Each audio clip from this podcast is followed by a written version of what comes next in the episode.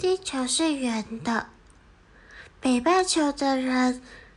吸在地上，站立在地球上；南半球的人吸在地上，但头却在南在在天空下，在南部的天空下。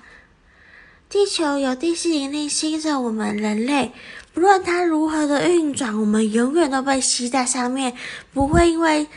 我们南半球转到了北半球，人类就从北半球掉到掉到海里去了，也不会北半球转到南半球，人类因为是倒立着，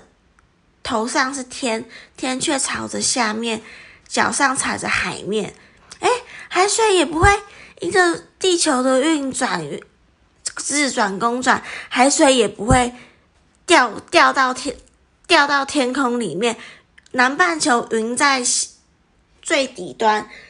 海在地球上。那南半球的海水不会一倾而下，掉到天空上啊，所以就很奇怪。难道海水也被地心引力吸附着吗？所以我们人类都是被地心引力吸附着在这个圆球上。那地球真的就是圆的吗？诶，那如果我们到了外太空的星系、太阳系各个星星球，当我们登陆了新新的地球以外的其他星球，我们可以开采一些稀有珍稀的物质，即便没有生命，发现其他外星生命当然最有趣。那如果当目前我们都还没发现新新的外星人有生命的话，诶，月球的物质、火星的物质。